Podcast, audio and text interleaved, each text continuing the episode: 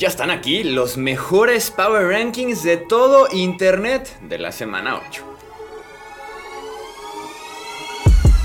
Hablemos de fútbol. Hablemos de fútbol. Noticias, análisis, opinión y debate de la NFL con el estilo de Hablemos de fútbol.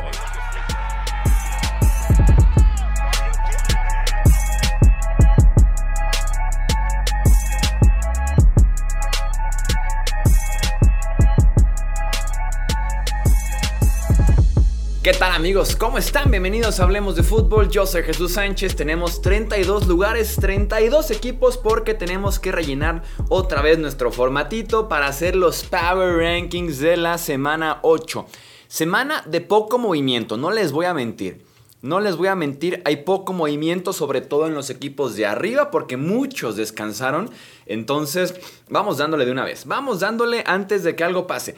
En el puesto número 32 y ocupando eh, por ya varias veces en la temporada la posición de deshonor en la NFL, los Houston Texans. Los Houston Texans. Por ahí tuvo momentos interesantes Davis Mills en contra de Raiders, pero al final de cuentas no les alcanza para de no ocupar el puesto 32 de los Power Rankings. En el puesto número 31, los Jacksonville Jaguars. Me duele un poco el cambio de James Robinson. Yo fui muy partidario después de que eh, eh, lo encontraron como un drafted, eh, tuvo un temporadón de novato, se lesionó, de todos modos el tipo estaba corriendo bastante bien y fue desplazado por Travis Etienne. ¿Es más talentoso y más completo Etienne? Sí, pero Etienne fue primera ronda, Robinson fue un drafted, entonces en ese sentido habían roto el sistema, habían encontrado su running back joven, barato, no, no daban nada por él prácticamente, le pagaban muy poco y lo cambian prácticamente por nada a los Jets, pero eso sí, Etienne tiene la puerta abierta para romperla, para que ese potencial ahora sí lo veamos al 100%.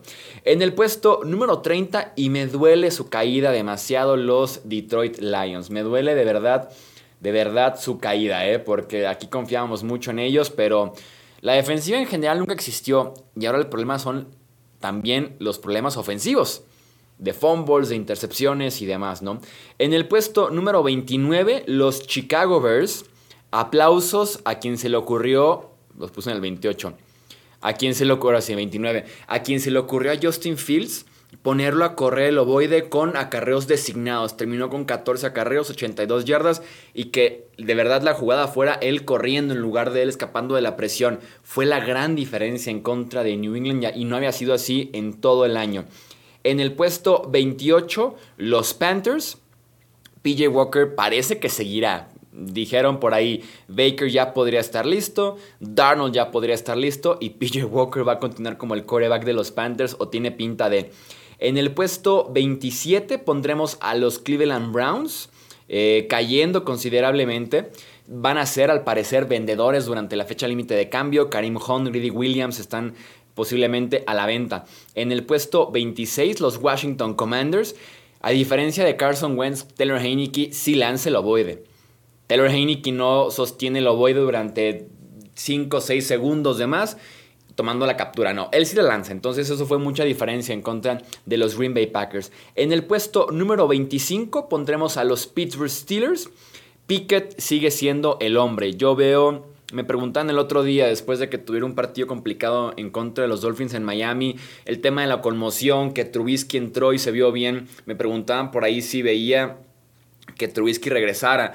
Yo no le veo marcha atrás. Una vez que haces el cambio de veterano a la banca, quarterback puente a la banca, traes ya al novato, es para que se quede ya el resto del año. Tiene que aprender con los errores.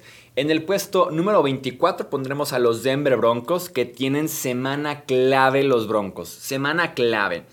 Es un punto de inflexión. Se habla de que si el domingo pierden en contra de los Jacksonville Jaguars en Londres, a la venta Jerry Judy, a la venta KJ Hamler, a la venta Bradley Chubb. Entonces, punto de inflexión para los Broncos este domingo en contra de los Jaguars en Londres. En el puesto 23, los Arizona Cardinals. Quiero estornudar, pero al mismo tiempo no me sale. En el 23, Arizona. Vaya diferencia que hace tener a DeAndre Hopkins, uno de los mejores wide receivers de la NFL, de regreso de suspensión.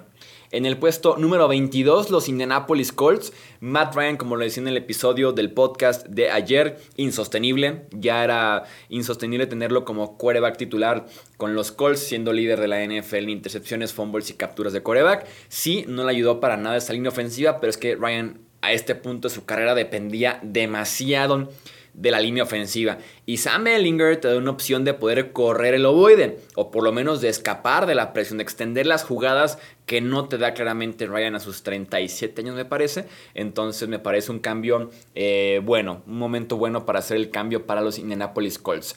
En el puesto 21 los New Orleans Saints, tener dos corebacks en la NFL es no tener coreback. Parece que James ya se está recuperando poco a poco, pero no solamente James. El tema es que tienen más lesiones. Michael Thomas, Marshall Larimore, aparte jugadores muy importantes. Veremos si poco a poco van regresando de lesión y los Saints son competitivos otra vez. En el puesto número 20, los Atlanta Falcons. Su defensiva es un problemón cortaron hoy al tackle defensivo de segunda ronda del 2020 Marlon Davidson. Entonces tu defensiva es un gran, gran, gran problema. Eh, y claramente no le están pegando al draft. Entonces, en ese sentido, se tienen que eh, apoyar. Se tienen que apoyar y tomar mejores decisiones porque la ofensiva están ahí, la defensiva definitivamente no. En el puesto número 19, los New England Patriots. Como lo decía con los Saints, tener dos corebacks es no tener coreback. Es, es una regla en la NFL. ¿Qué haría yo? Me iría con Mac Jones. Se me hizo muy injusto el trato a Mac Jones eh, que se le dio el lunes por la noche. De darle tres series ofensivas, dos, tres y fuera, regresando de lesión, quién sabe si estaba al 100%, con un play color de basura que es eh, Matt Patricia. Lanza una intercepción y decir, abucharlo, pedir a Bailey Zappi, mandar a Bailey Zappi al campo. Se me hizo muy injusto para Mac Jones. Qué lástima que fuera tratado de esa forma, pero me sigue pareciendo el quarterback de New England. Por lo menos el resto del año así debe de ser. En el puesto número 18, los Green Bay Packers. Les urge a Green Bay un wide receiver número uno. Un wide receiver que se desmarque, un wide receiver que haga la diferencia. Por favor, Green Bay, si quieres evitar que Rogers se vaya sin otro anillo, ve por DJ Moore. Eh, ve por Jerry Judy. Eh, ve por Chase Claypool. Ve por Brandon Cooks, el que esté disponible. En el puesto número 17 pondremos a los Raiders de Las Vegas. Creo que Josh Jacobs ha sido el mejor corredor de la NFL el último mes de temporada. Así de bueno ha sido Josh Jacobs y veremos qué pasa con el tema de su contrato.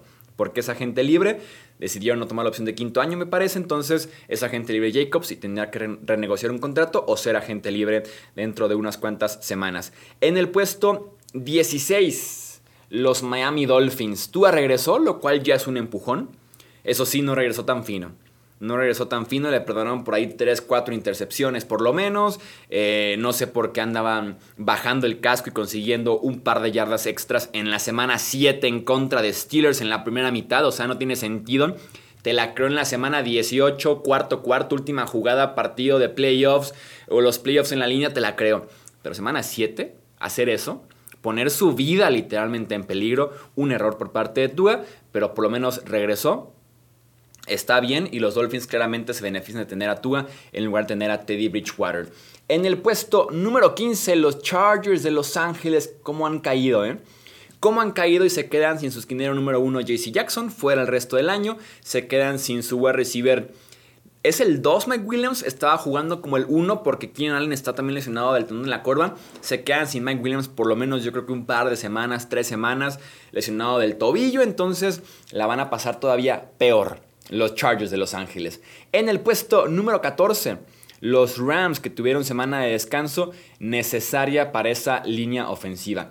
En el puesto número 13, los San Francisco 49ers, la defensa se cayó, qué lástima. Se cayó probablemente por el tema de las lesiones. Eh, Nick Bosa, Armstead, sus safeties, eh, esquineros por ahí también. Entonces, ojalá pronto regresen para que veamos esa defensiva que dominó en aquel juego de prime time en contra de los Rams, ¿no? Que fue un deleite ver esa defensiva de Demico Ryans.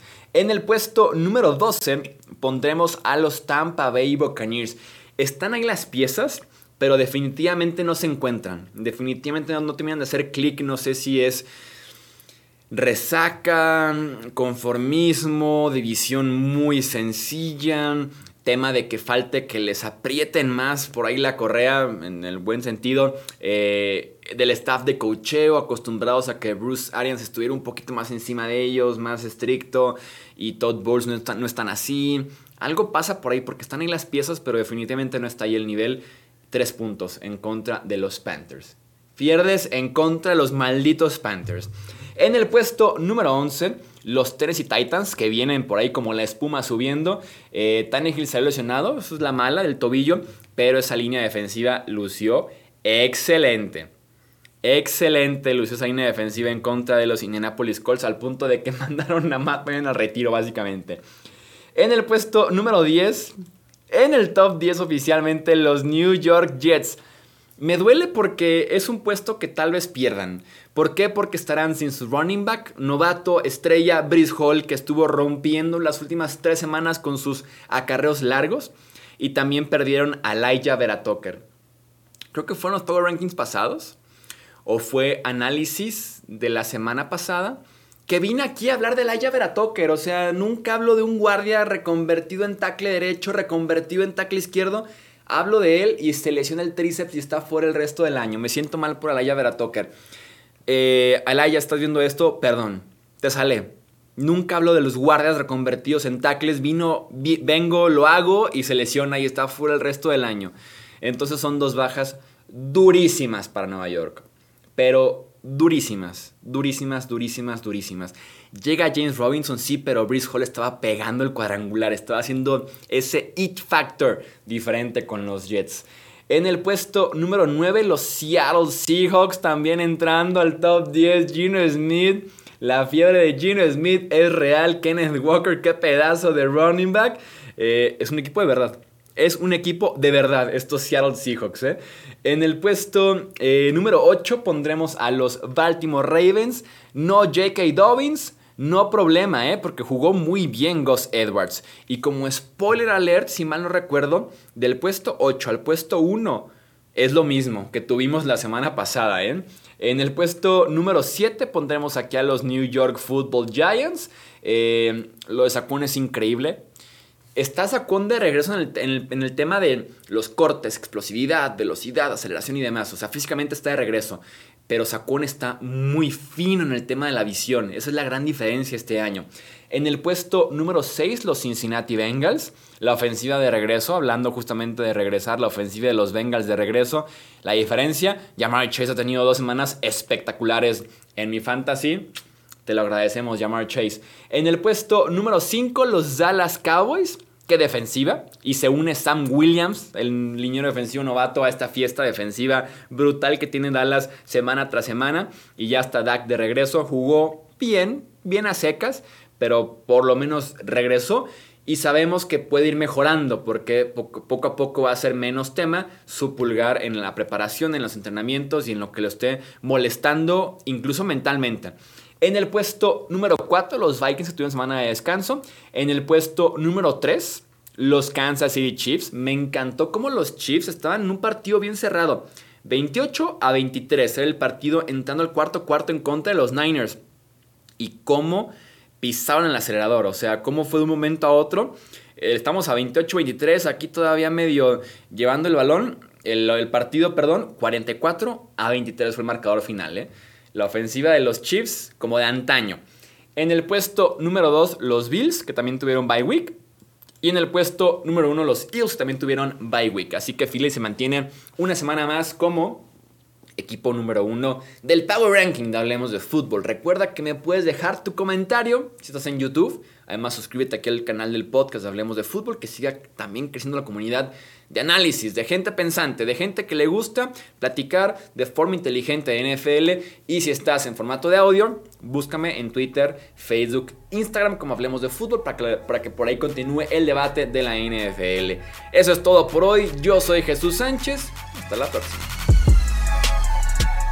Gracias por escuchar el podcast de Hablemos de Fútbol. Para más, no olvides seguirnos en redes sociales y visitar hablemosdefutbol.com.